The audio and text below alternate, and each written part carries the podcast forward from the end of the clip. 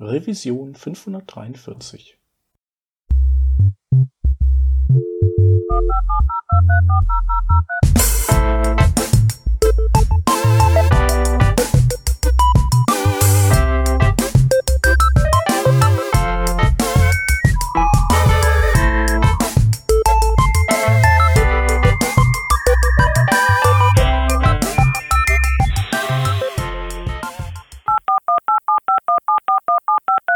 Diese Revision von Working Draft wird euch präsentiert von Hörerinnen und Hörern wie euch. Auf patreon.com slash workingdraft könnt ihr uns ein paar Euro in den Hut werfen. Aus euren Beiträgen und unseren gelegentlichen Werbeeinnahmen bezahlen wir allerlei teure Softwareabos und das Honorar unserer Audioproducerin. Wenn ihr euch auch beteiligen wollt, könnt ihr das unter patreon.com slash workingdraft sehr gerne machen. Wir danken euch tausendfach für die Unterstützung und fürs weitere Zuhören.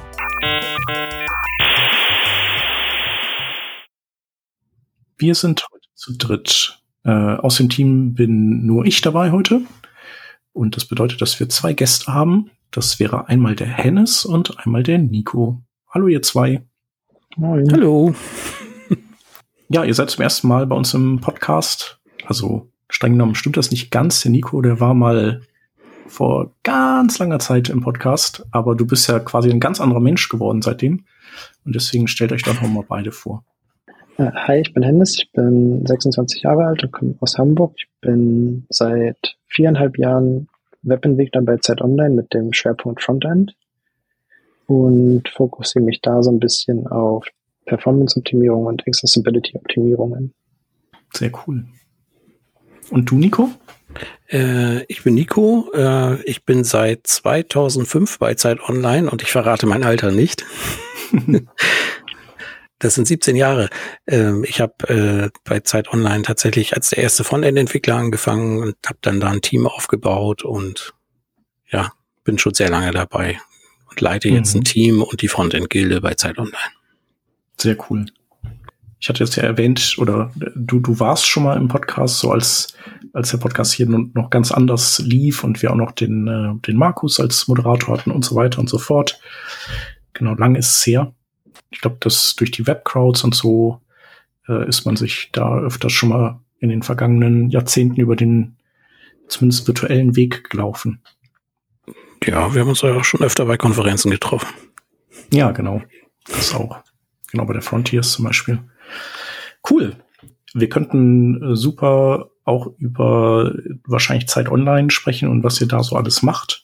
Und ähm, Genau, tatsächlich machen wir das auch ab und an, äh, weil wir uns ähm, in so einem Medienstammtisch äh, sehen, äh, wo so Medienschaffende aus ganz Deutschland einfach mal so ein bisschen sich austauschen. Aber ähm, heute möchten wir über Recruiting sprechen. Genau, ich glaube, ein Thema, wo sich wahrscheinlich fast alle den Kopf drüber zerbrechen, äh, also außer die, die vielleicht recruited werden, die einfach nur arbeiten, wobei das ja auch nicht ganz stimmt, weil man will ja auch irgendwie gute Kollegen und Kolleginnen haben und so und am Ende ist es dann doch ein Thema für alle. Genau, also richtig gut. Leider äh, kriegen wir den, den Hans, äh, haben wir den heute hier nicht an den Start bekommen. Der hat aber schon auch ganz schön viel zu erzählen.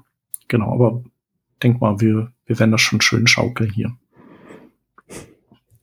Genau, und wir äh, konzentrieren uns äh, natürlich so ein bisschen auf äh, quasi die, das Tech-Recruiting, also wie kommt man an äh, Entwicklerinnen und Entwickler ran, an, an Programmiererinnen und Programmierer und vielleicht äh, weniger eben die anderen Disziplinen, die, die man eben auch so braucht.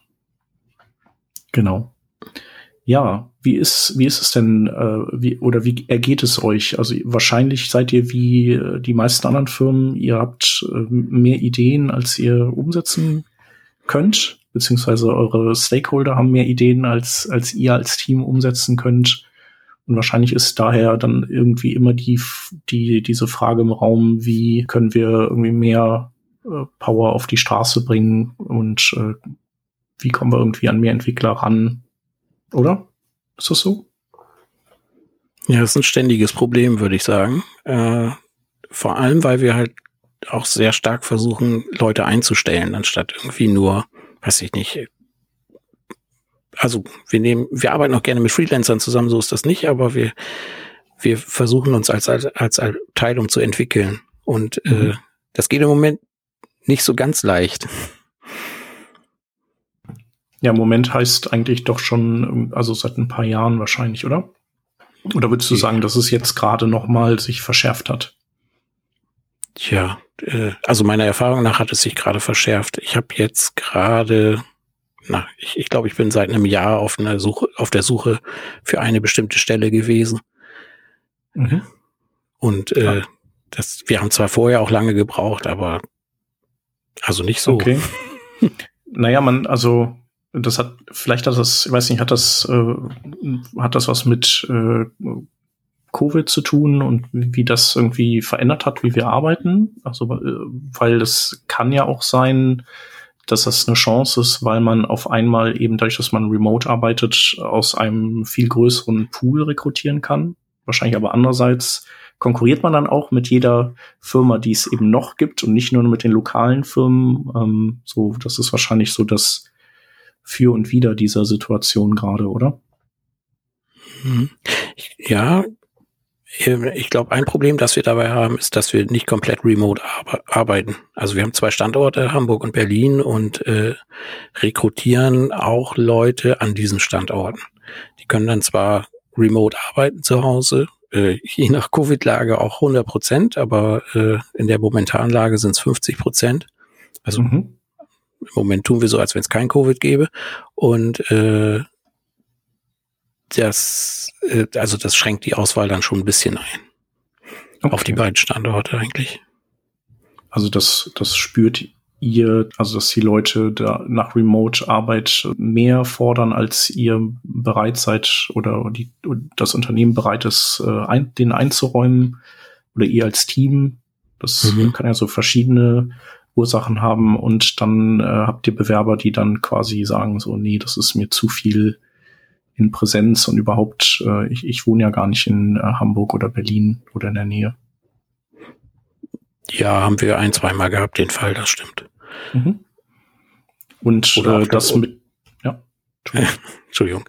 Oder auch, dass jemand sagt so, ja, ich, ich würde jetzt so anfangen, ich würde, weiß ich nicht, nach Hamburg ziehen oder so. Aber ich habe jetzt gerade hier vor Ort ein besseres Angebot, wo ich komplett remote arbeiten kann und dann abspringt. Das mhm. kommt durchaus vor, ja. Ja. Okay. Also, ähm, also es hat sich auf jeden Fall durch die aktuelle Lage verschärft, aber genau, die, das, das war ja jetzt vorher auch, auch kein Zuckerschlecken, äh, würde ich sagen. Also die, die Klagen, die kennen wir ja eigentlich ähm, schon lange und es liegt ja auf der Hand. Also immer mehr Produkte gibt's in digitaler Form oder wandern ab so in, ins, ins Netz.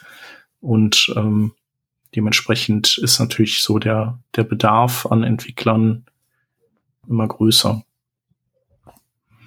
Ähm, wie geht ihr denn äh, das Tech-Recruiting an? Also ihr habt, ihr habt, äh, oder du hast jetzt gerade von Misserfolgen so ein bisschen erzählt, aber ähm, Genau, also ihr habt ja auch äh, Erfolge beim Recruiting, äh, hoffe ich zumindest.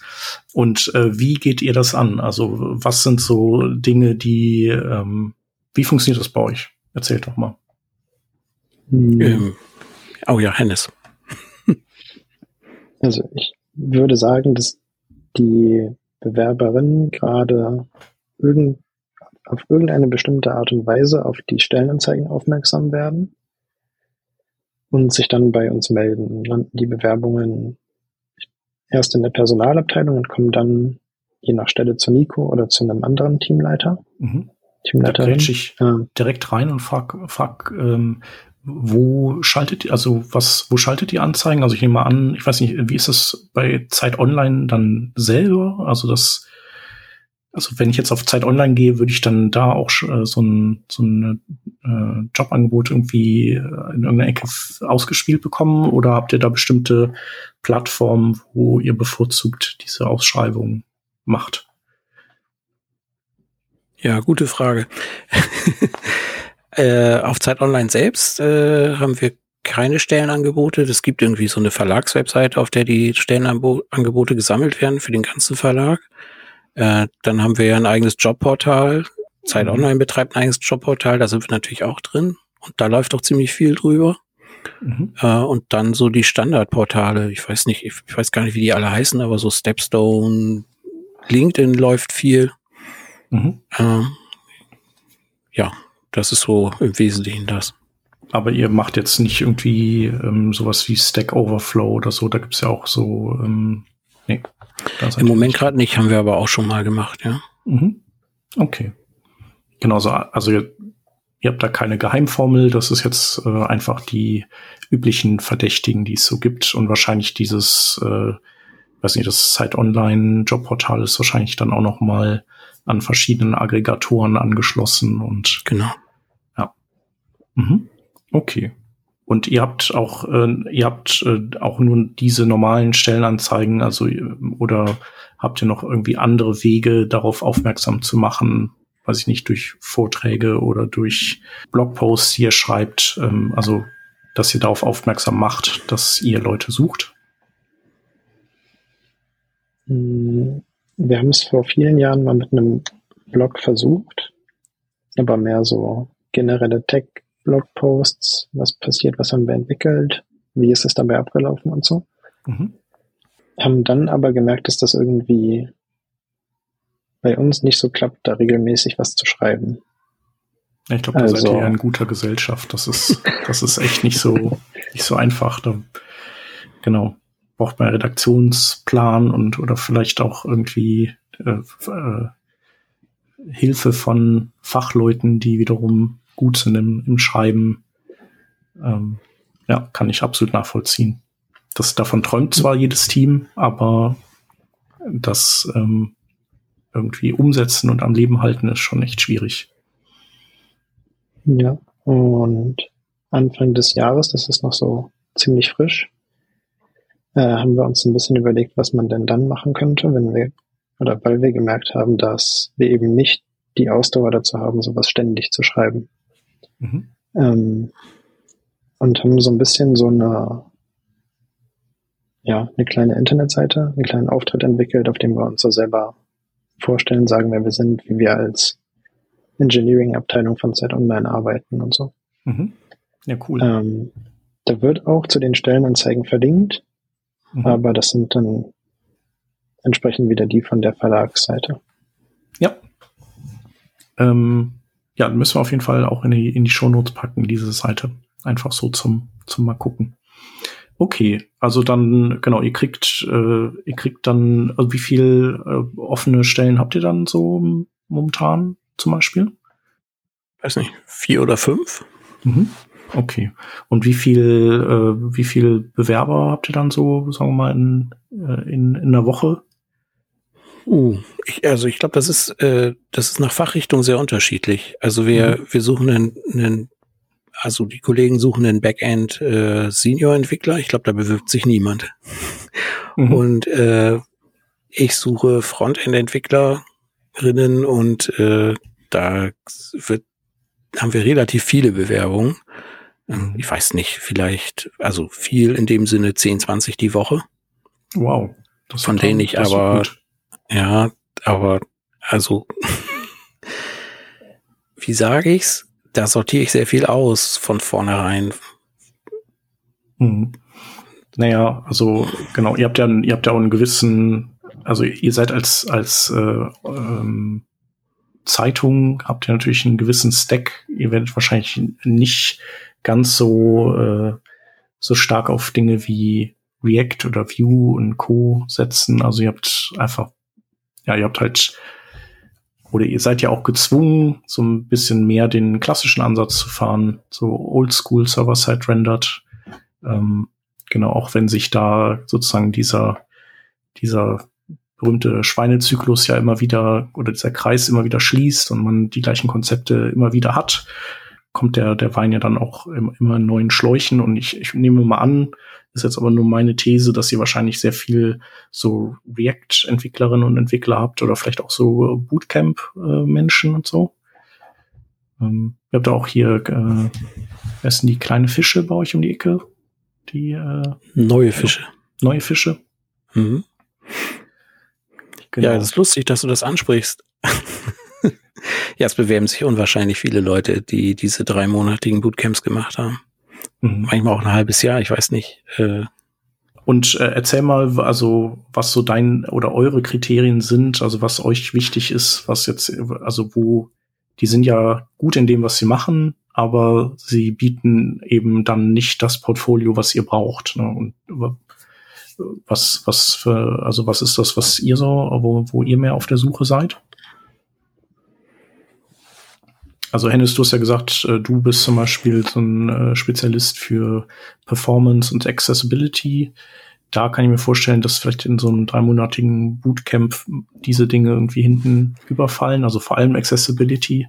Das ist ja, ist ja jetzt auch äh, die alte Leier, so dass Accessibility immer eher so ganz hinten dann kommt. Ähm, genau, und für Performance wird es wahrscheinlich auch nicht reichen in drei Monaten. Ja, ich glaube, was uns wichtig ist, sind Menschen, die Lust haben oder motiviert sind zu lernen, wie man korrektes HTML schreibt, wie man solides CSS schreibt und performantes JavaScript. Das muss nicht zwingend schon alles vorhanden sein, je nach Position, auf die man sich bewirbt. Mhm. Ähm, aber man sollte auf jeden Fall Lust haben, sich in so eine Richtung zu entwickeln und ja, clientseitiges JavaScript bleibt bei uns nicht komplett außen vor. Ja. Also wir machen gerade zum Beispiel ein bisschen was ins Feld. Mhm. Was dann, das kommt auch auf die Seite hinterher. Genau, das Welt kommt ja eigentlich aus dem Zeitungsumfeld. Ähm, aber ihr benutzt ihr das dann auch so, dass ihr sozusagen so wie so, also Neudeutsch ist das ja, äh, glaube ich, äh, was ist das? Ist das Interactive Islands äh, Technologie oder so nennt man das? Dass man quasi einfach sozusagen belebte Teile der Seite hat. Also, ich glaube, äh, die New York Times war das ja, glaube ich, die das zuerst eingesetzt hat. Die haben ja damit dann ihre irgendwie interaktiven Grafiken und sowas gemacht. Ist das auch so, wie ihr das benutzt?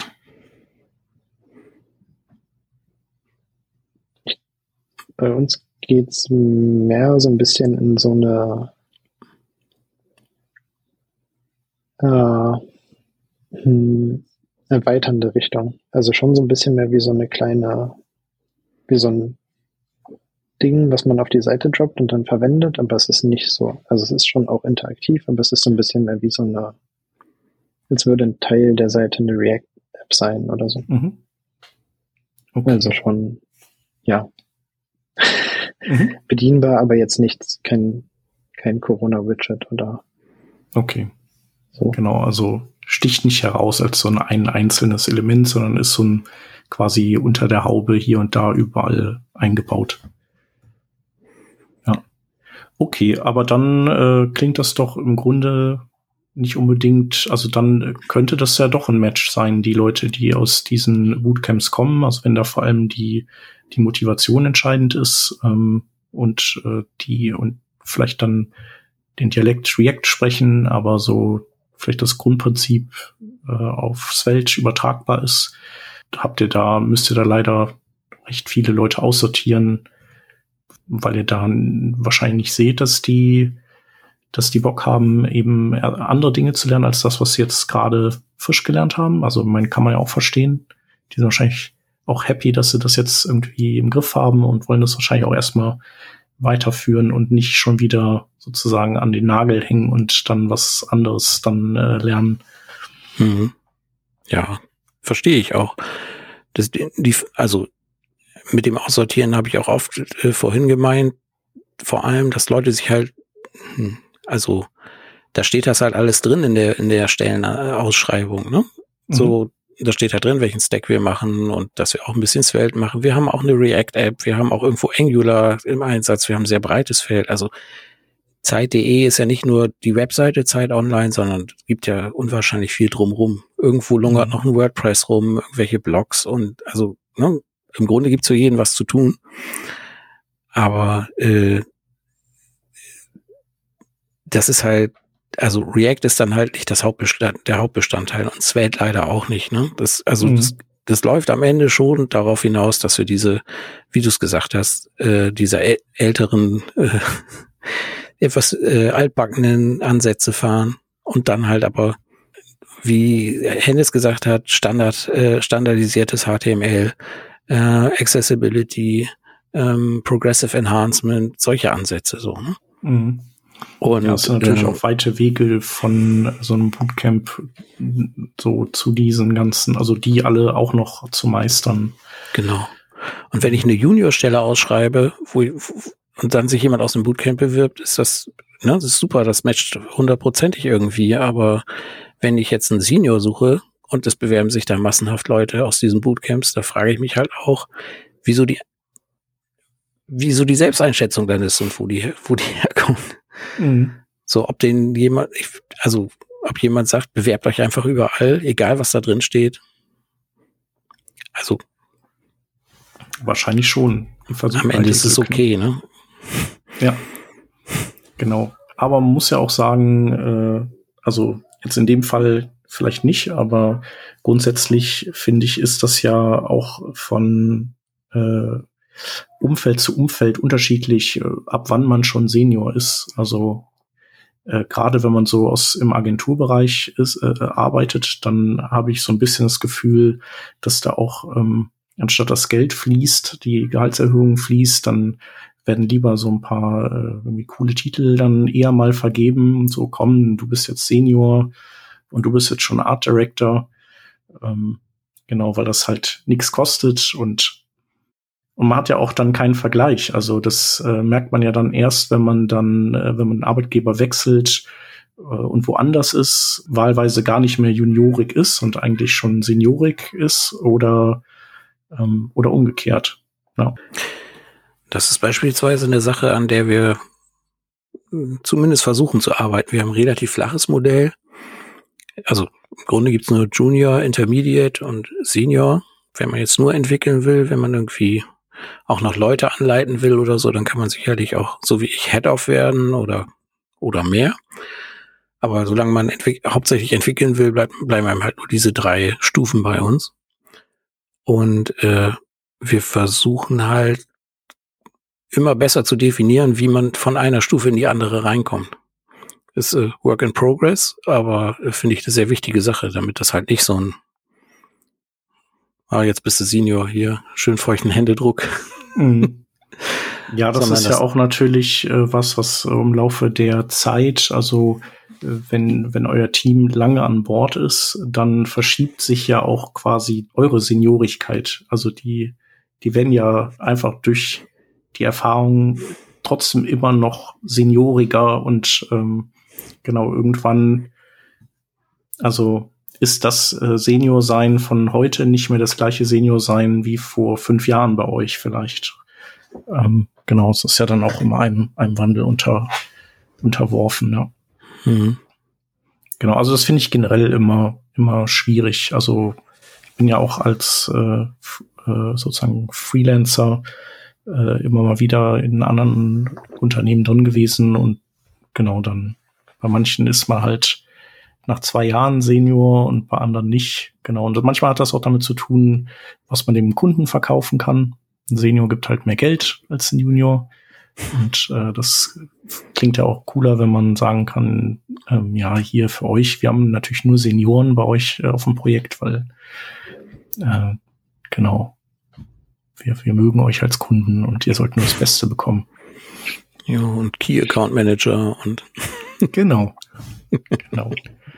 Okay, das heißt, ihr also ähm, genau eure Anzeigen werden wahrgenommen, ihr kriegt viele Bewerbungen, aber ich glaube, das ist ja schon häufig so, dass ähm, also ich habe das Gefühl, dass man schon immer viel auch aussortieren muss aus verschiedenen Gründen. Das ist dann sind dann doch einfach viel mehr Faktoren, die die matchen müssen. Also erstmal quasi äh, also fachlich natürlich, aber auch so wie ist die Person so drauf. Also kann sich das Team vorstellen, mit der neuen Person äh, zu arbeiten. Also passt die gut rein.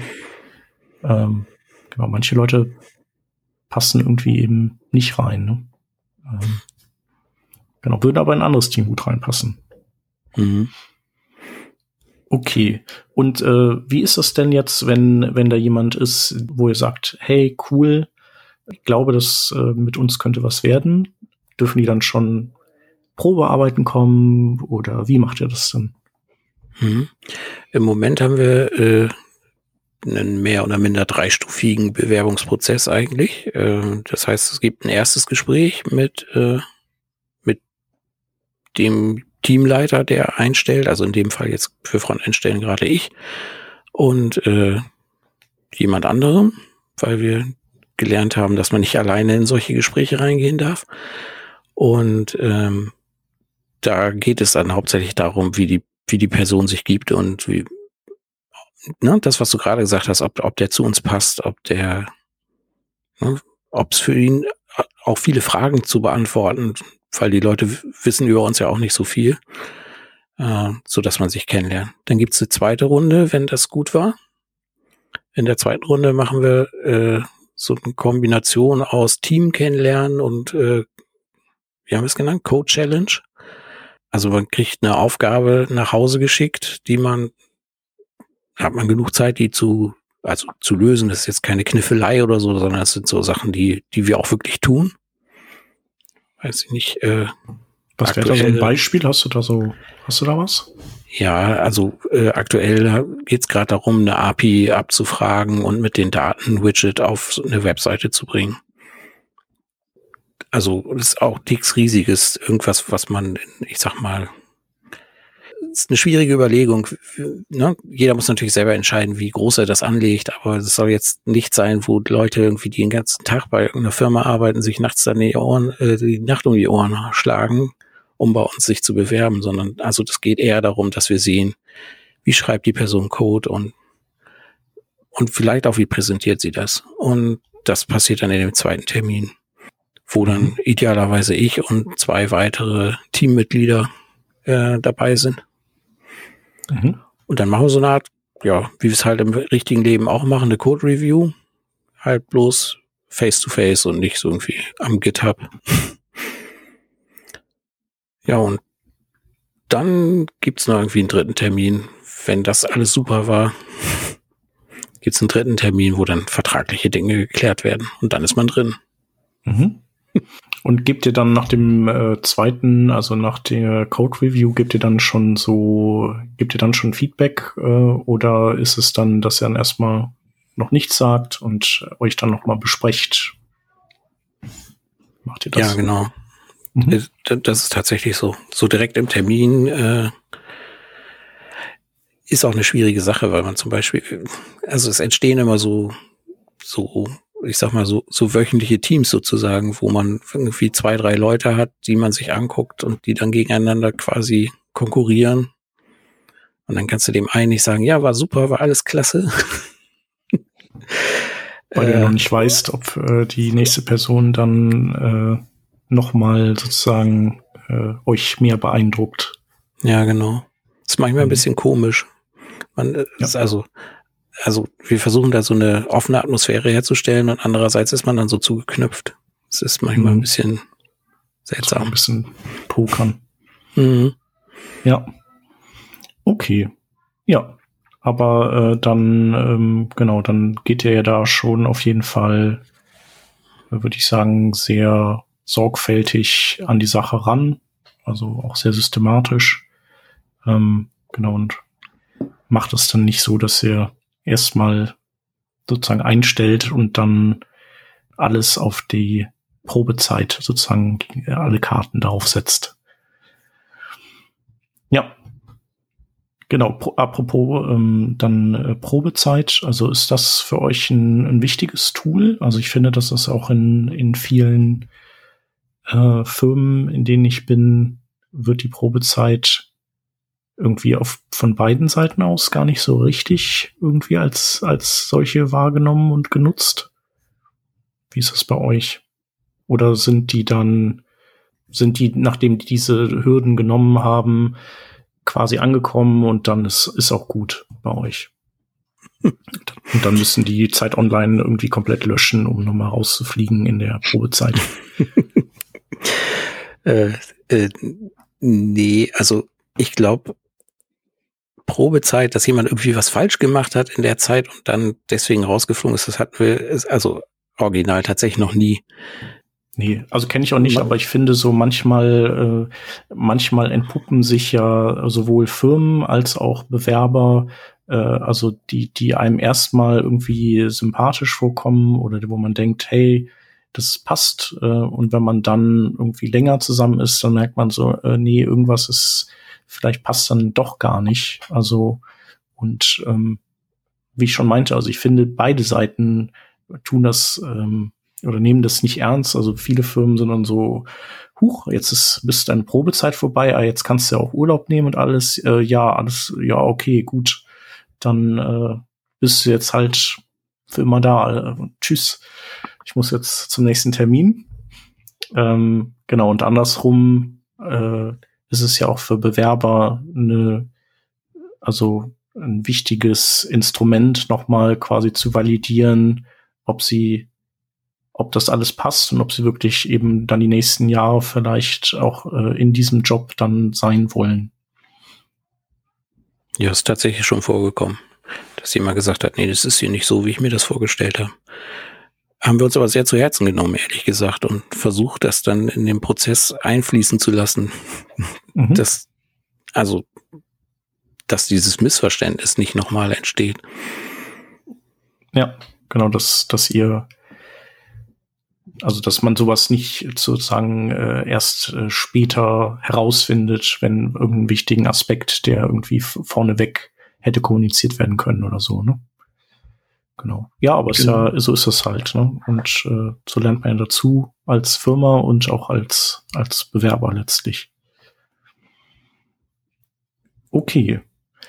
Vielleicht äh, machen wir noch einen kleinen äh, Exkurs zu den Stellenanzeigen, weil wir haben äh, noch ein Stichwort hier zu dem Thema, das wir ähm, letztlich übersprungen haben. Und zwar, wir haben hier das Stichwort perfekte, die perfekte Stellenanzeige. Was habt ihr da für eine Meinung dazu? Ähm, du hast ja eben gesagt, ihr schreibt die, also ihr, ihr sagt ja, was die Bewerber so an Tech-Stack erwartet. Ähm, vielleicht auch, ähm, also was, was macht, packt ihr noch rein? Wir versuchen möglichst ehrlich und offen zu kommunizieren, wie wir, wer wir so sind mhm. und wie wir arbeiten eigentlich auch. Also, Nico hatte das ja vorhin schon mal kurz gesagt, dass es uns zum Beispiel wichtig ist, äh, auf das Progressive Enhancement Prinzip zurückzugreifen oder dass eben der Großteil der Arbeit tatsächlich das Schreiben von einer Templating-Sprache ist. Ja, also ich würde sagen, dass es so in diese Richtung geht und dass wir damit versuchen, schon viele Leute abzuholen, beziehungsweise so ein bisschen zu zeigen, wie wir kulturell ticken,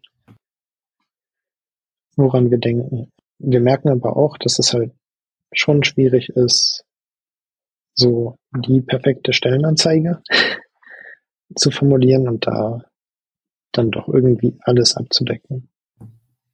Ja. Ja, ich finde, manchmal entmutigt man ja auch Leute möglicherweise, äh, die dann das Gefühl haben, okay, ich, ich sehe mich in, äh, sagen wir mal, 80 Prozent der Punkte wieder, aber hier die 20 Prozent, die sind so die brechen mir das Genick. Komm, ich bewerbe mich einfach nicht, weil ich, äh, ich pack das doch nicht. So nach dem Motto, das ist halt immer die Frage, ne, wie vage hält man das oder wie, wie sehr geht man ins Detail, weil man dann vielleicht bestimmte Leute gar nicht kennenlernt, die trotzdem gut ins Team passen würden und bei denen man irgendwie sieht, hey, die, die können das zwar jetzt nicht, aber für die wäre das überhaupt gar kein Problem, sich das drauf zu schaffen. Ähm, Genau, und du hast ja auch äh, gesagt, es, die, dieser Detailgrad hält ja die Leute, also die falschen Leute trotzdem nicht davon ab, sich zu bewerben bei euch. Ähm. Genau, man will ja auch nicht so einen zwei Seiten Text in der Bewerbungsanzeige haben.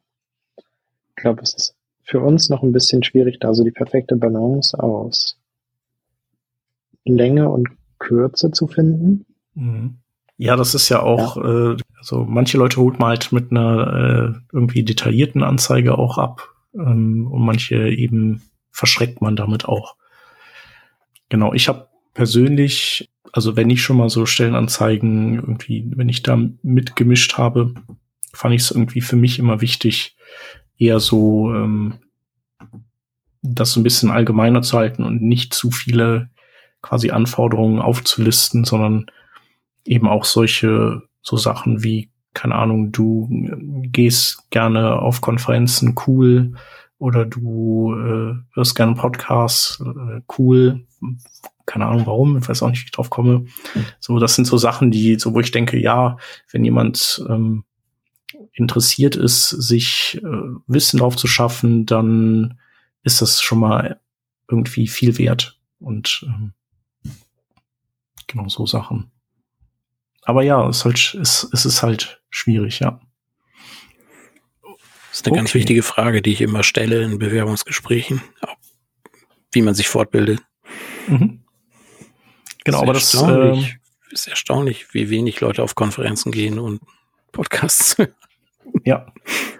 Ist es auch. Ich habe trotzdem äh, auch super Leute sozusagen ähm, reinkommen sehen in Firmen, die das eben alles nicht tun und die trotzdem gut sind. Also das sind eigentlich alles nur so Richtschnüre und so das äh, Ultimo gibt's gibt's dann nicht.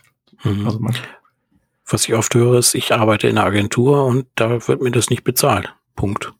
Mhm. Die unterstützen das nicht. Habe ich ja auch oft gehört. ist bei uns anders. Ja. Ja, äh, das muss ich, äh, kann ich so, also die Tendenz ist auf jeden Fall so, genau, dass es in Agenturen mhm. schwierig ist. Also da gibt's so Bücher, da gibt's auch irgendwie mal äh, so ein Video to Brain Abo. Ich weiß nicht, ob es die noch gibt überhaupt. Ähm, aber äh, so Konferenzen sind sind äh, schwierig. Also weil teuer und äh, Anreise und Hotel und dann äh, genau die die Agentur, die verdient ja kein Geld in der Zeit, wo der die Entwicklerin oder der Entwickler da in der Konferenz sitzt. Das heißt, es ist dann noch mal teurer. Mhm. Genau und äh, Leute, die eben Produktentwicklung machen, die verdienen idealerweise eben auch dann noch Geld, wenn sie in der Konferenz sitzen, weil einfach irgendwie Abos gezahlt werden oder irgendwie sowas. Ja, das stimmt. Genau, und die Agenturen sitzen meistens auch nicht auf so viel, so viel Geld, äh, dass sie sich das leisten können. Also da wird ja immer, muss ja immer, muss ja immer Angebote scharf kalkuliert werden und dann schließt man das Projekt eben so mit Ach und Krach plus minus null ab, dass alle irgendwie ihre Gehälter kriegen und dann ist ist nicht noch viel Geld übrig, das man auf die Seite legen kann für irgendwelche Späße, sondern dann äh, geht's nach ein paar Tagen schon wieder ins nächste Projekt rein. Genau. Habt ihr noch was zu Stellenanzeigen, das euch einfallen würde? Sonst äh, würde ich sagen, machen wir den Haken da dran. Und äh, dann würde ich überleiten zum äh, Thema Onboarding. Das heißt also, wenn ihr jemanden gefunden habt und derjenige oder diejenige euch gefunden hat und ihr alle erstmal äh, verliebt und glücklich seid, wie, wie holt ihr die, die Person dann endgültig zu euch ins Team rein, dass die sozusagen befähigt wird, äh, mitzuwirken? Wir nehmen die Leute in der ersten Zeit schon sehr an die Hand, würde ich sagen. Ähm, es gibt einen Paten, eine Patin, die ja, der die Person, die neu angefangen hat, alle möglichen Fragen stellen kann, die es so gibt, zu dem Unternehmen, zu der Arbeitsweise in dem Unternehmen generell, weil es muss nicht immer eine Person aus der Abteilung sein. Ähm, so generelle, generellere Fragen wie, wie es abläuft, was für Leute es gibt, wofür Leute da sind und so.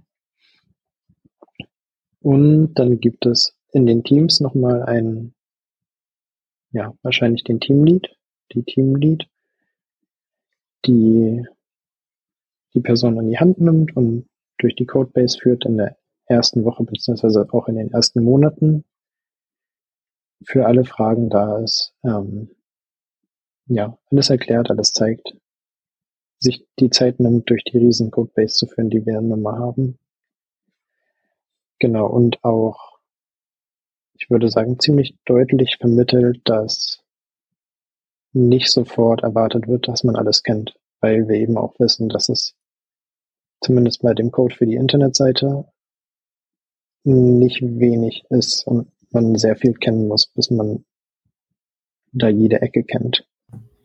Ja, das hat ja auch viel mit so Domänenwissen dann zu tun. Also quasi letztlich bildet euer Code ja auch wahrscheinlich viele Prozesse ab, die sich bei Zeit Online einfach etabliert haben, die man dem Code nicht so wirklich äh, entlocken kann, wo man einfach das äh, Wissen von jemandem im Unternehmen braucht, der, der das eben alles weiß und dem das klar ist. Ja, genau. Was wir auch noch versuchen, ist halt so regelmäßige Check-ins zu machen mit den Personen, um zu gucken, wie fühlt sie sich, ist sie gut angekommen, gibt es irgendwie generellere Fragen, kann man irgendwie versuchen, noch was zu verbessern, wo kann man dran arbeiten und so in diese Richtung. Wie macht ihr das? Also habt ihr dann einen geplanten Ablauf, den ihr euch selber so mit äh, zurechtlegt, dass ihr das irgendwie auch äh, sozusagen selber nicht, äh, keine Ahnung, vor lauter Arbeit wieder vergesst, dass jetzt ein äh, Check-in äh, nötig wäre? Also habt ihr da sowas wie, also legt ihr euch das im Kalender dann schon fürs, fürs ganze halbe Jahr an oder ähm, wie macht ihr das? Oder schafft ihr das wirklich einfach immer wieder dran zu denken, hey, ich muss mal wieder hier ähm, bei der neuen oder dem neuen mal wieder anklopfen und, und horchen. Ich würde sagen, dass es so ein Mix ist. Also wir bekommen es schon ganz gut hin, das irgendwie spontan zu machen und nicht zu vergessen. Es gibt aber auch sämtliche Möglichkeiten, wo man sich irgendwie mal über den Weg läuft und dann mal fragen kann, wie läuft's denn und hast du vielleicht mal eine halbe Stunde Lust mit mir einen Kaffee zu trinken oder so und mal ein bisschen zu quatschen. Sowas geht dann auch ganz gut. Mhm. Cool. Und ähm, wie steht ihr zum Thema ähm, Pair Programming? Also ist das für euch äh, oder also praktiziert ihr das sowieso äh, viel? Und wenn nicht, ist das was, was ihr gerade zu, zum fürs Onboarding äh, praktiziert mit äh, neuen Mitarbeiterinnen und Mitarbeitern? Hm, meiner Meinung nach gehört es bei uns zu jedem guten Ticket dazu, dass man vielleicht nicht die ganze Zeit, aber zu einem Zeitpunkt des Tickets per programmt. Spätestens bei der Abnahme des Pull Requests, ähm, ja, im Idealfall auch schon vorher. Und dann mal guckt, wo man, welchen Teil man davon vielleicht zu zweit machen kann oder auch zu dritt. Ich glaube, das haben wir ziemlich gut in dem Prozess reinbekommen, dass man versteht, dass man das vier Augen mehr gucken und sehen kann und wissen als zwei Augen. Ja, ich finde das halt auch einfach äh, schön, weil wenn, wenn jetzt äh, auch, sagen wir mal, wenn die Teamleaderin oder der Teamlead jemand Neues an die Hand nimmt und sozusagen durch die ganze Codebase führt, dann ist das ja so ein bisschen, wie man das so bei anderen Dingen kennt, das sind total viel Infos, aber dadurch, dass man noch nichts Handfestes hat, weil man eben äh, das noch nicht in Verbindung bringen kann, vielleicht mit irgendeinem Prozess, den man abbilden möchte mit der Software oder sowas, ähm, ist es dann manchmal schwierig, das alles zu speichern. Und dann finde ich, ist es eben toll, wenn man Aufgaben bekommt und äh, anhand dieser Aufgaben eben mit Unterstützung von jemand Erfahrenem ähm, so in die Codebase sich immer weiter reingraben kann. Ja. Ja, cool. Und wie lang äh, läuft dann so eine Onboarding-Begleitung bei euch in der Regel? Also ist es im Prinzip Open End, also sagt ihr so, wir machen das einfach bis, bis du findest, äh, dass, dass es nicht mehr nötig ist oder habt ihr da ein definiertes Ende dafür?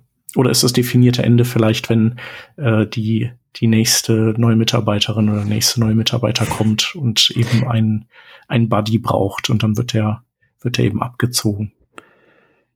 Nee, ich glaube, das läuft einfach aus. So irgendwie gibt's irgendwie so ein natürliches Auslaufen jedes Mal. Haben wir noch nie, noch nie drüber nachgedacht. Irgendwann sagt man dann so, ja, okay, ne, jetzt, also wir können auch mal einen Kaffee trinken gehen irgendwann, aber dieses regelmäßige setzt man irgendwie, wird weniger und dann kann die Person auch alleine die Sachen angehen. Mhm. Ja. Wobei alleine negativ klingt. Ja. Ja, kann, kann, äh, genau, kommt alleine klar und kann, äh, genau, also wie je, jede und jeder, jeder andere aus dem Team auch und kann vielleicht auch selber dann äh, neue Leute anleiten. Möglicherweise, ne? Mhm. Manchmal ist es ja sogar auch äh, cooler, wenn das Leute machen, die noch nicht ewig dabei sind, mhm. weil die sich ja noch eher äh, so in das in die Person reinversetzen können, die jetzt neu ist im Unternehmen. Finde ich auch wichtig, dass das, also wie gesagt, wir, wir haben immer einen Paten oder eine Patin und äh, da, das mache jetzt nicht ich als Teamleiter, sondern das macht schon jemand, der auf demselben Level oder auf einem, naja, oder auf einem ähnlichen Level ist. Mhm. Einfach weil das komisch ist, wenn der Chef immer alles. ja, auf also, jeden Fall. Vor dem Chef äh, haben doch auch alle Angst. Ja, vor mir bestimmt.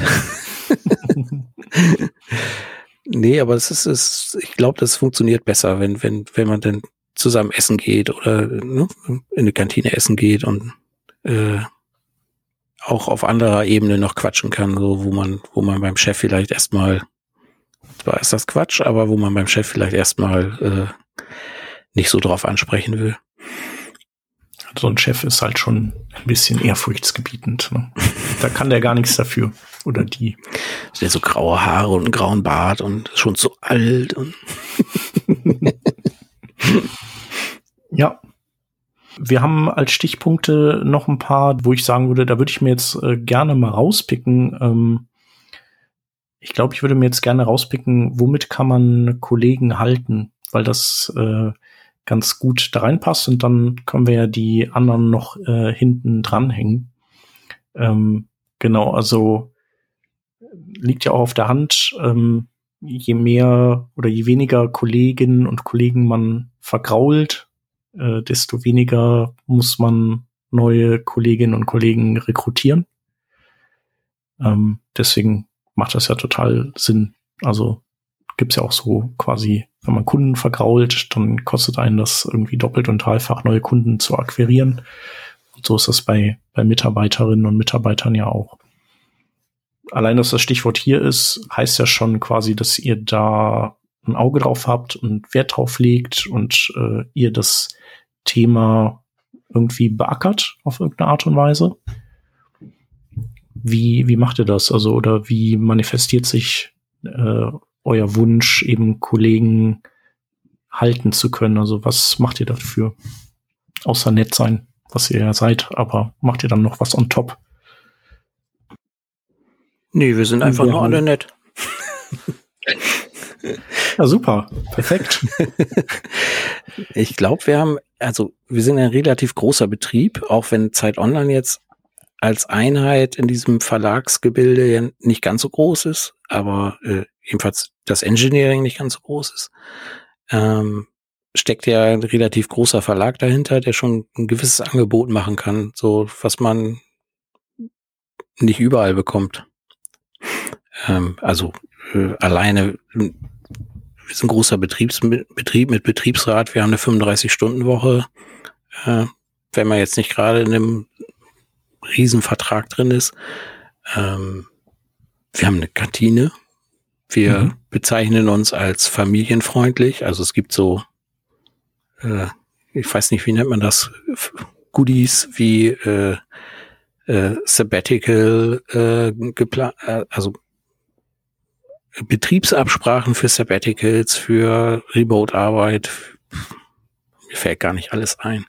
Das mhm. geht hin bis zu günstigen Abos und irgendwie, es gibt in Hamburg da so ein Sport, Vereine, bei denen wir günstig unterkommen oder, oder Fitnessstudios, äh, das, das, also dieser ganze, dieses ganze Zeug haben wir eigentlich alles. Mhm. Aber ja. ich glaube, Hennis würde da eher eine andere Schiene. ja. Ähm, ich habe in Gesprächen mit Menschen aus anderen Unternehmen gemerkt, dass so diese klassischen Benefits zwar irgendwie nett sind und halt schön sind, wenn man sie hat, aber dass man schon nochmal, vor allem im Tech-Bereich habe ich das Gefühl, so ein bisschen andere Dinge tun muss, um Leute zu halten, um, um Leute zu bekommen. Also ich glaube, ich kenne keine Person, die den Job wechseln würde, nur weil es eine Kantine bei dem anderen Arbeitgeber gibt. Ja, ich glaube, das ähm, sind äh, wahrscheinlich eher so Faktoren, die ein, ähm, die einen so ein bisschen so alle jedes Stück für Stück so ein bisschen festnagelt am Unternehmen. Also, oder so ein bisschen so das Weggehen erschwert. Ah, dann, ja, die Kantine ist, ist schon okay, die ist schon nicht schlecht und äh, ah ja, dann kann ich wieder, muss ich beim HSV dann den vollen Preis zahlen, wenn ich da irgendwie zum Spiel will. Und was weiß ich was, ne? Also, aber ja, klar. Die Kantine also, ist vor allem wirklich gut. Mhm. Ja, siehst du, also genau, Liebe geht ja durch den Magen, kennt sagt man ja auch oft. Genau, und äh, ja. ist ja auch eine Strategie von, von vielen Firmen, eben äh, gutes Essen anzubieten. Ja, was sich bei mir in den Gesprächen rauskristallisiert hat, ist, dass so Dinge wie spannende Herausforderungen und motivierte Kollegen im Team ein ziemlich großer Faktor sind, um Leute zu halten und um Leute zu gewinnen für einen oder bei einem zu arbeiten, mit einem zusammen. Ja. Kann ich aus Und eigener das Erfahrung Das war für mich so ein bisschen neu. Mhm. Okay. Also ich bin ne, seit 2005 im Unternehmen und es müsste eigentlich langweilig geworden sein, aber die Wahrheit ist, dass wir, dass wir uns in der Zeit so weiterentwickelt haben, dass es immer spannend gewesen. Also für mich jedenfalls. Vielleicht bin ich ja eine einfache Seele und äh, Ne? Ja, ich denke, ähm, also ich würde sagen, in, in, also wenn man immer, wenn man viel neue Herausforderungen haben will, also wenn das so das Wichtigste für einen ist, dann ist man wahrscheinlich in der Agentur besser aufgehoben. Also, mh, mm, also da muss man zwar auch viel ackern, aber man hat ja dann dadurch, dass man ständig neue Projekte anfängt und die in der Regel auch nie so lange pflegen muss, wie das jetzt bei euch der Fall ist, kann man anders arbeiten und kann man seinen Tech-Stack auch ständig irgendwie auswechseln und äh, neue Sachen ausprobieren. Und lernt auch viel. Ähm, genau, aber das, das hält man halt nur ein paar Jahre durch, ist so meine, meine These. Ähm, irgendwann ist dann gut. Da wäre halt die Frage, ich nehme an, ihr entwickelt euch natürlich weiter, aber insgesamt ist wahrscheinlich die, die Evolutionsgeschwindigkeit schon eine geringere, so äh, irgendwie so sich durch unterschiedliche Stacks zu bewegen und vielleicht n, so die, die Anzahl neuer Technologien, die ihr ausprobiert, ähm, die wird, wird dann nicht so hoch sein. Allein schon, weil ihr wahrscheinlich irgendwelche weiß nicht, IT-Abteilungen habt, die bestimmte, also Hosting-Abteilungen vielleicht, die, äh, die nicht so begeistert sind, wenn ihr ständig irgendwie von PHP auf Node wechselt und jetzt, wollen wir noch irgendwie Go benutzen und, und dann noch irgendwie, ein, jetzt müssen wir einen Server in Rust aufsetzen. Ähm, oder Wobei ihr seid ja auch relativ modern, ne? Ihr, ihr schiebt Docker-Images durch die Gegend und so Zeugs, glaube ich, hattet ihr mal erzählt.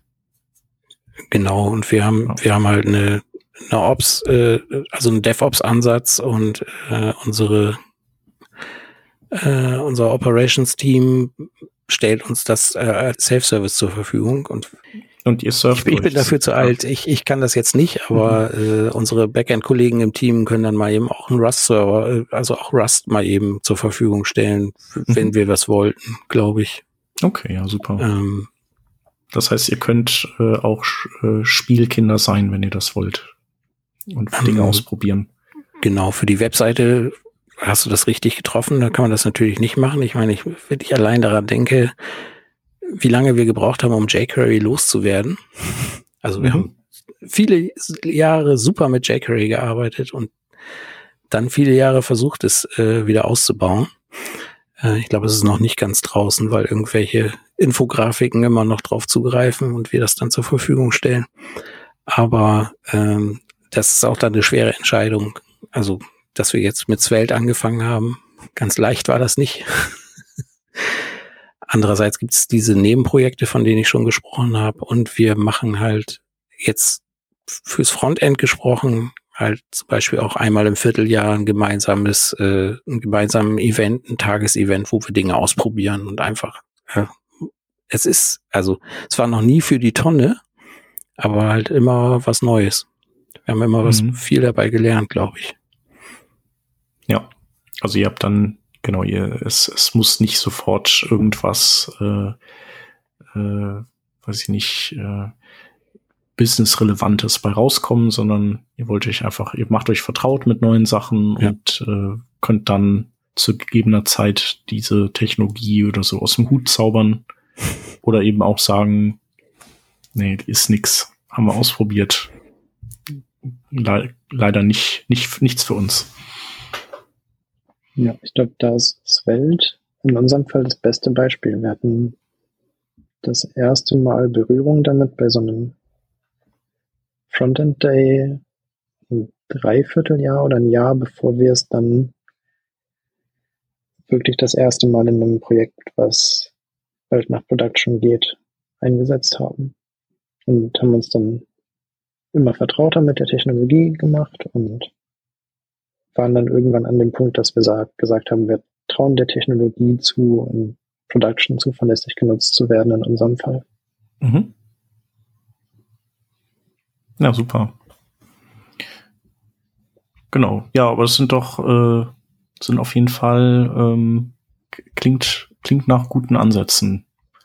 Ähm, und ja, passt auch so ein bisschen zu, zu dem, was man ja auch äh, äh, aktuellen Arbeitnehmern so nachsagt, dass die einfach irgendwie so ein bisschen, ähm, also weniger an, an dem äh, materiellen interessiert sind, als mehr so an irgendwie Zufriedenheit, Dinge zu tun, die die zufrieden macht und äh, eine gute Work-Life-Balance zu haben.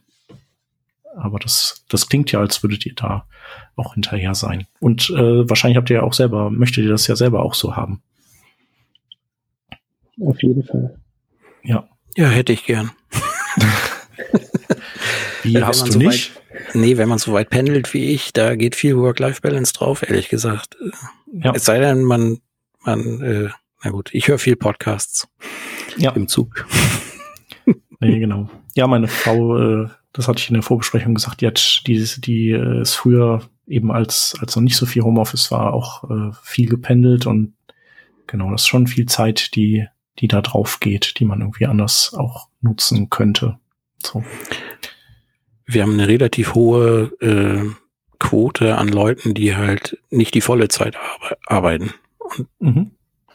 machen das auch möglich, weil das ist halt für viele Leute eben wichtiger, Tag mehr zu Hause zu sein, als alles für die Arbeit zu geben. Verstehe ich voll. Ja. Aber dann müsst ihr natürlich mehr Leute rekrutieren dafür. Ist ja auch klar. There we have it. Genau. Hennes, du hattest das ja vorhin gesagt, dass ihr ja, ähm, genau, ihr habt euch mal an dem äh, Tech-Blog probiert. Das ist ja was, was irgendwie viele Teams irgendwie gerne machen würden, weil das war einfach so ein bisschen so tue Gutes und sprich drüber mäßig äh, einfach so ein bisschen auch ähm, einerseits ist es auch ein ist es so ein bisschen so ein äh, Schulterklopfding, also man möchte ja auch irgendwie mal so ein bisschen gelobt werden von anderen Peers sozusagen außerhalb der Firma und wahrgenommen werden. Und dann ist es natürlich gleichzeitig auch ein Stück weit ein, ein Recruiting-Tool auch, weil man euch ja dann, also nur dann kann man euch ja wahrnehmen und dann nimmt man euch wahr und dann sieht man, was ihr Cooles macht vielleicht und dann sagt man, also Zeit Online ist ein cooles Medium und die Leute, die da arbeiten, machen coole Dinge. Ähm, ich glaube, ich würde gerne auch mal für die arbeiten. Jetzt hast du gesagt, das mit dem Tech-Blog ist dann sozusagen einfach an den, an der harten Realität gescheitert, dass man da ja eben regelmäßig was schreiben muss und wir als Entwickler viel Code schreiben, aber vielleicht nicht so viele Artikel schreiben. Also zum Beispiel, mir fällt das auch schwer, deswegen mache ich lieber einen Podcast. Und du hast aber gesagt, ihr habt ähm, diese eine Seite, wo ihr euch einfach als Team so ein bisschen präsentiert und vorstellt. Und das ist für euch aber auch ähm, ein Recruiting-Werkzeug oder nutzt, also was, was für Zwecke hat diese Seite? In erster Linie ist der Zweck zu zeigen, wie wir arbeiten und wie wir so drauf sind, vielleicht so ein paar Informationen zu geben, die, die man sonst nicht mitbekommt. Also was für Teams gibt es, mit welchen Technologien arbeiten wir, wie ist so der konkrete Tech-Stack, welche Ansätze haben die, gibt es im Frontend, welche Ansätze gibt es im Backend, welches, was machen wir im Ops-Bereich, also zum Beispiel äh, schreiben wir da ganz viel Terraform-Code und ziehen immer mehr in die Google Cloud rüber und so. Das ist so ein bisschen das, was wir damit, ja, wir wollen uns eigentlich so ein bisschen wie so eine Visitenkarte, wenn wir darstellen, wer wir sind und was wir machen. Und der andere Punkt ist natürlich auch, dass wir vorstellen, welche Stellenanzeigen wir gerade offen haben, wie zum Beispiel die erste Arbeitswoche aussehen würde. Und welche Wege man gehen kann, wenn man nicht den traditionellen Weg über die Stellenanzeige gehen möchte, sondern sich vielleicht lieber direkt bei Nico oder einem der anderen Teamleads melden möchte. Weil ich glaube, das sind Wege, die auch viel zu selten aufgezeigt werden, dass man natürlich gibt es bei uns in den Stellenanzeigen so einen Initiativ Initiativbewerbungsbutton, aber da landet man auf einem Formular und das ist dann auch wieder alles nicht so nett und so, man hat nicht direkt persönlichen Kontakt. Außer zur HR-Abteilung. Ähm, ja, da ist es vielleicht netter, Nico oder jemandem anderes einfach eine E-Mail zu schreiben und dann auch ziemlich direkt eine Antwort zu bekommen von einer, von einer wichtigen Person, mit der man sich auch mal locker treffen kann und so ein bisschen reden kann. Genau, das stellen wir da auch so ein bisschen vor. Ist noch nicht so lange online, ich glaube einen Monat jetzt. Ah, okay. Genau, und wir haben halt vorher so ein bisschen geguckt, was andere Unternehmen machen, haben analysiert und sind dann haben festgestellt, dass viele Unternehmen noch so den klassischen Blog-Ansatz benutzen. Ähm, genau, aber das kam für uns eben nicht in Frage. äh, wir haben aus der Vergangenheit gelernt und haben uns dann eben für den weniger verbreiteten Ansatz entschieden, vorzustellen, wer wir sind, wie wir arbeiten, was wir machen. Mhm. Dass wir coole Menschen sind, die irgendwie, denen es wichtig ist, ein Leben zu haben, nebenbei auch noch und so. Ja. Ähm, Genau, ich wollte noch kurz übrigens einwerfen, das habe ich vorhin nicht gemacht, äh, weil du sagst, äh, wir wollen ein cooles Leben haben. Ich glaube, dass man mit so Dingen wie familienfreundlich und äh, dass man eben auch, weiß nicht, halbtags arbeiten kann, dass man damit auf jeden Fall richtig hart hausieren gehen kann bei oder auf jeden Fall super Punkte macht bei Menschen mit Familie. Also und das sind eben auch genau die Leute, die auf gar keinen Fall mehr Lust haben, sich in Agenturen kaputt zu arbeiten. Äh, die haben das vielleicht früher gemacht und haben ja auch viel gelernt, also ist ja ist alles gut, aber so die jetzt an einem Punkt sind, wo die das alles nicht mehr äh, möchten und äh, wo ihr auf jeden Fall, wo ich finde, also das war bei der Rheinischen Post auch so, die sind äh, sind auch sehr familienfreundlich, finde ich. Ähm, genau, wo man auch einfach so einen Wettbewerbsvorteil hat, äh, was Bewerber für sich gewinnen angeht. Also das finde ich schon echt super. Genau, ich wollte noch anknüpfen an die, an, an eure Webseite. Ähm, ist es auch so, dass ihr Meetups entweder ähm, besucht oder dort Vorträge haltet oder vielleicht sogar welche in euren Dependancen hostet, um auch so ein bisschen so, äh, sagen wir mal, so dieses äh, steter Tropfen hüllt den Stein Recruiting zu betreiben? Macht ihr sowas auch? Nico? Ich. Oder Hennes? Hennes habe ich auf einem Meetup kennengelernt, das wir bei uns im Haus gemacht haben. Aber das ah. war, äh, also da haben wir, da, da, haben wir damals äh, Roll Drinks äh, gehostet. Ach super. Ah, okay. In, in dem Café, das äh, im Pressehaus ist. Mhm. Das muss aber dann in, was dann in Berlin oder wo? Nee, in Hamburg nee. ist das gewesen, ja. Ah, okay.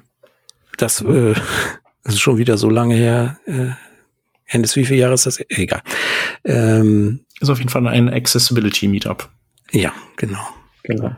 Das war sehr viel Arbeit, ernsthaft. Und äh, das haben wir seitdem nicht wieder hingekriegt. So, ähm, die Kollegen besuchen Meetups. Ich weiß nicht, ob sie da auch Vorträge halten. Genau, also es gehört aber nicht zu eurer Recruiting-Strategie dazu oder so. Ihr habt das jetzt nicht systematisiert oder ihr seid da nicht irgendwie ständig, dass ihr irgendwie die, die auf dem Schirm habt und sagt, so, wir könnten ja mal wieder oder so. Oder sollen wir mal irgendwie zusammen ein Thema ausarbeiten, das, das wir dann mal auf so einem Meetup präsentieren. Ähm, genau, also ihr, ihr seid einfach quasi normale Besucher von Meetups und äh, vielleicht tragt ihr auch mal hin und wieder was vor, aber ihr habt das jetzt nicht so als ihr systematisiert das jetzt nicht und ihr nutzt das jetzt nicht offiziell so als Recruiting-Hebel äh, oder sowas. Im Moment nicht, ne? Mhm. Nee, genau. Also, wenn ich zu Meetups gehe, dann erzähle ich schon auch ein bisschen was mal, wenn man irgendwie zwischendurch schnackt vom Unternehmen und was wir so machen und Job vielleicht mal nebenbei den hin, dass wir auch Leute suchen, aber so ein aktives Recruiting-Tool ist das für uns nicht. Mhm. Und das finde ich ehrlicherweise macht es auch ganz angenehm, wenn man nicht so einen, wenn man auf den Meetups Privatpersonen sein kann. Ja. Ja, ich meine auch jetzt äh, weniger, ähm, dass man, also dass man wirklich äh, Leute, Leuten auf den Senkel geht. So, das, das meine ich nicht. Und äh, die, den immer wieder, irgendwie immer wieder fallen lässt, dass man ja irgendwie wen sucht und so. Aber ähm, ich finde, wenn man Meetups bei, bei sich im Unternehmen hostet, dann, ähm, dann schnuppern die Besucher eben einfach sozusagen Zeitverlagsluft oder so und äh, sehen dann, ah, okay, sieht, sieht ja ganz gut aus hier und was weiß ich. Und vielleicht gibt's dann, gibt's dann mal was von, von eurer coolen Kantine auch mal zu essen und so. Also ähm, mhm. so, so dass sozusagen die, die Leute sich zumindest vorstellen könnten, äh, wenn mal irgendwann anders wäre, auch äh, sich bei Zeit irgendwie umzuschauen oder so.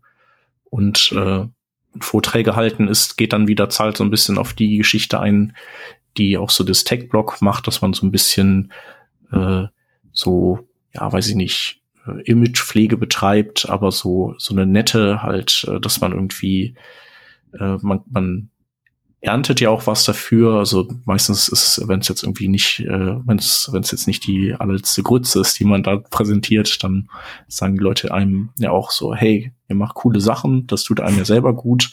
Und andererseits ähm, haben andere Leute dann natürlich auch eine eine gute Vorstellung, so was was ihr so treibt. So, das das finde ich ist so gelungenes Recruiting auf auf Meetups. Also und eben gar nicht so dieses äh, hier, wir suchen, ne? Also, wenn du mal willst und so. Also im Vortrag kann man das ja einbauen, genau. Und äh, wenn man ein Meetup hostet, dann kann das auch irgendwo hängen, so an der Wand. Ähm, aber denken kann sich das ja sowieso eigentlich jeder. Also irgendwie jeder sucht Programmierer. Das ist ja so. Ja. Es ist ehrlicherweise auch ein bisschen schwierig, so die passenden Meetups zu finden zumindest in Hamburg ist es irgendwie, gibt's, ich glaube, ein HTML-Meetup und es gab mal was zur Accessibility, aber auch schon länger nicht mehr. In Berlin gibt's regelmäßiger Meetups, auch so in der, ich sag mal, Slow Web Richtung. Ja. Ein React Meetup zu finden ist leichter als ein Accessibility Meetup auf jeden Fall. Ja. Egal, wo man hingeht. Ja, das stimmt. Ja, so hier äh, der Kniff in Düsseldorf ist ja, dass wir ähm, wir äh, also wir haben nicht ein sehr spezialisiertes Meetup. Also wir sagen einfach, hier geht's um irgendwie Frontend und um Dinge, die um Themen, die halt das Frontend berühren. Das kann dann eben auch mal ein Backend-Thema sein oder äh, UX, UI-Thema, Design-Thema oder weiß ich nicht, vielleicht auch mal agile Prozesse oder sowas. Ähm, aber dadurch äh, limitiert man sich nicht so und äh, findet auch mehr ähm, potenzielle Themen, die vorgetragen werden können und Sprecher. Genau, also ich glaube, ein reines Accessibility Meetup, ich, ich weiß auch gar nicht, ob das in äh, Berlin, ob es das lange machen würde. Also, das ist einfach, so viele Experten gibt's halt dann nicht. Und ähm, es gibt dann andererseits auch nicht so viel Bewegung in Accessibility, dass man quasi ständig aus einem Riesenpool an potenziellen Themen schöpfen könnte. Das sind ja letztlich immer viele Basics und dann so ein paar, so, so ein paar vereinzelte Hardcore-Themen, wo man aber auch einfach meistens lokal keine Sprecher für findet. Ist zumindest so mein, mein Eindruck. Ja.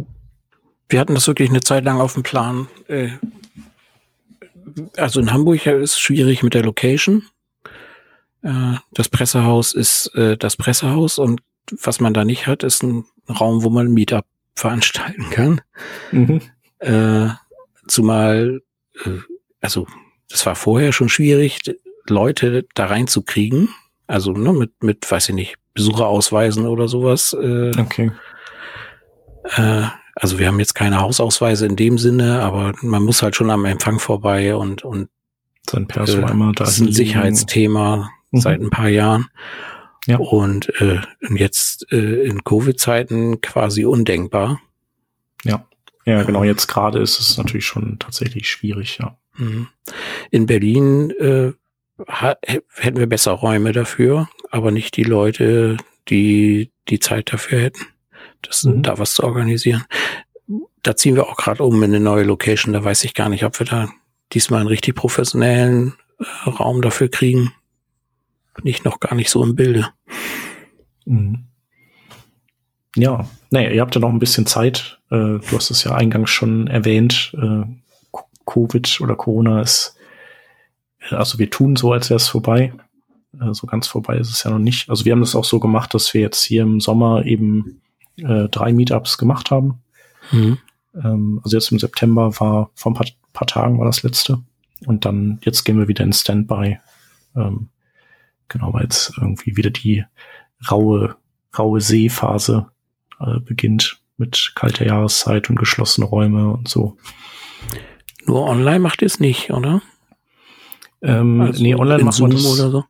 Nee, online machen wir das nicht. Also äh, wir hatten erst gedacht, dass wir das äh, hybrid machen.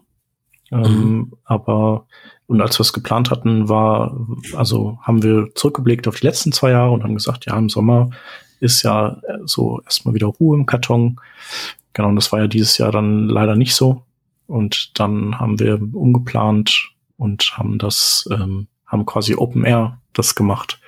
Also wir haben äh, wir haben das quasi an dem Gebäude, da ist so ein, wie so eine kleine quasi Sitzarena, die auch so ein Sonnensegel drüber hat. Da haben wir das dann gemacht. Das war im Sommer, war das ja auch echt angenehm. Und ähm, genau, hatten wir so einen großen Fernseher draußen stehen, auf dem dann die Präsentation lief. Das hat ganz gut funktioniert, aber wir konnten das halt nicht hybrid dann auch streamen, weil die, äh, das ist alles äh, fix installiert in, in den Innenräumen. Also die Kamera und das Equipment. Mhm. Genau. Aber machen wir auch noch. Genau, was wir gemacht haben, ist, äh, ähm, ein Meetup gegründet, äh, das sehr fokussiert ist auf CSS äh, im, im April 2020 und das aber direkt auf Englisch war und seine Sprecher und auch Teilnehmer von, von überall her sozusagen rekrutiert. Und das ist, das ist nur online, das funktioniert, funktioniert ganz gut. Genau, aber das ist, glaube ich, äh, zum Beispiel nicht so geeignet für dieses Recruiting oder, so, oder als Recruiting-Mittel, wie, äh, wie ich das eben beschrieben hatte. Mhm. Alright, wir haben noch einen Punkt, bei dem kann ich aber nicht äh, genau sagen, was das ist. Und äh, ihr werdet mir das erzählen. Äh, das ist dann sozusagen unser, unser letzter Baustein zum Thema äh, Recruiting. Ähm, und zwar habt ihr hier Karriere-Frameworks stehen und habt als Beispiel äh, Dropbox. Was, was hat es damit auf sich? Also Dropbox jetzt als Beispiel äh, hat einen, ein gigantisches Karriere-Framework, wo man im Grunde dran ablesen kann, was muss ich wie tun, um in, mein, in meiner Karriere ein Stück weiterzukommen. Ah, okay.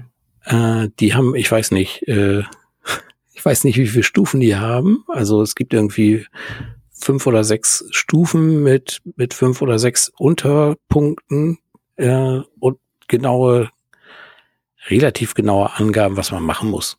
Mhm. Ja, das stimmt. Und, das äh, gibt's ja bei Google auch und so. Da mhm. äh, genau passt ja auf keine Kuhhaut, was da alles an verschiedenen äh, Stufen und äh, Ausprägungen gibt. Genau. Okay, ich hatte ich hatte nämlich eben gedacht, dass das irgendwie noch so ein äh, eher so ein Framework im Sinne von äh, wie kann man einen Recruiting-Prozess irgendwie auch gestalten. Aber jetzt verstehe ich, hier geht's quasi einfach um die Karriereleiter letztlich, die die man, mhm. wo wir ja gesagt haben, so, ihr habt äh, Junior, Intermediate und Senior, das ist quasi eure Karriereleiter im Engineering-Bereich. Und dann mhm. äh, gibt's noch Lead.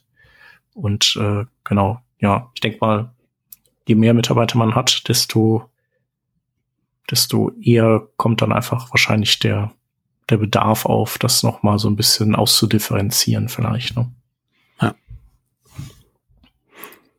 Ja, aber das ist, äh, genau, da bin ich auch komplett overwhelmed von äh, dieser Menge äh, Jobbezeichnungen. Und ich kann, ich würde es auch übrigens äh, wahrscheinlich die meisten Sachen, na gut, Reliability Engineer, naja, vielleicht die meisten Sachen kann ich doch einordnen, aber ich habe manchmal das Gefühl, äh, diese Jobbezeichnungen, gerade die von amerikanischen Unternehmen, da weiß ich dann auch nicht genau, was das jetzt zu bedeuten hat. Es klingt auf jeden Fall aber immer sehr beeindruckend und sehr imposant. Was für uns auf jeden Fall immer irgendwie eine Schwierigkeit ist, ist so der Übergang von Junior zu Intermediate ist noch, würde ich sagen, den kriegen, bekommen wir ziemlich gut festgestellt. Aber von Intermediate zu Senior ist was, wo wir dran arbeiten, das besser zu kristallisieren. Also was für uns einen Senior-Entwickler ausmacht, eine Senior-Entwicklerin ausmacht und ja, ich glaube, ja, das was wir erwarten. Ja, das ist ja dann, äh, ich glaube, das sind ja dann Dinge, die weniger auf dem technischen Skill, im technischen Skill-Bereich äh, sind, sondern oder sich äh, liegen, sondern irgendwie so mehr so Soft Skills oder Persönlichkeitsskills und also so wäre jetzt meine Interpretation dessen. Ja, und auch so im architektonischen Bereich und äh, also hm. also ich glaube, wir haben auch Seniors und Seniors. also, ja klar. Ne, das äh, ähm, aber das ist natürlich schwer schwer festzustellen, wann ist eigentlich jetzt so ein so dauerhafter Zustand eingetreten, wo man sagen könnte, jetzt, äh, äh, jetzt wird's mal Zeit, mhm. dass der mal irgendwie weiterkommt in seinem Bestreben. Hm. Ja. Ähm, genau, ich würde das jetzt einfach mal als äh, Anlass nehmen, äh, unsere Hörerinnen und Hörer einzubinden und danach zu fragen, wie ob die, äh, ob ihr oder wie ihr diese verschiedenen Karrierestufen äh, definieren würdet.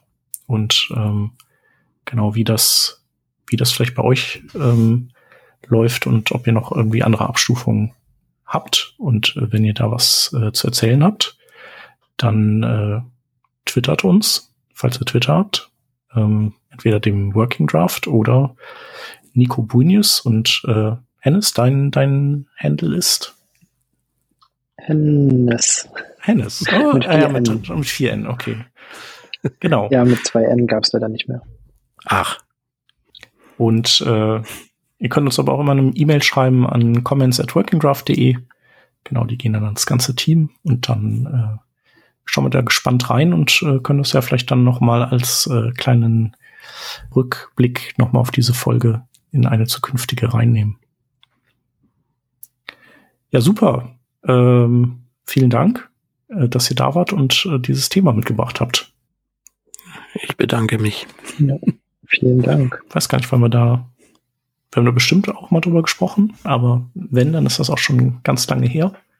Es war an der Zeit und ähm, ja, ist halt auch irgendwie was, was, glaube ich, alle immer mal wieder beschäftigt. Ne? Also äh, die, die einen, vielleicht wie dich, Nico, ständig, äh, dass das irgendwie äh, ein Thema ist für dich und was nicht, für Hennes ist es wahrscheinlich immer mal wieder irgendwie ein Thema, aber äh, weniger, wie wenn man eben Teamlead ist und eben ja. die Fäden da alle immer bei einem und die E-Mails äh, bei einem zusammenlaufen, was das angeht. Vielen Dank. Viel Erfolg euch. Wer von den Hörern und Hörern äh, Lust hat, bei Zeit Online zu arbeiten und äh, Slow Web äh, in sehr gut zu machen, finde ich übrigens einen total tollen Begriff. Bitte melden bei den beiden. Und äh, liebe Grüße nach Hamburg und Lübeck. Tschüss. Tschüss. Tschüss.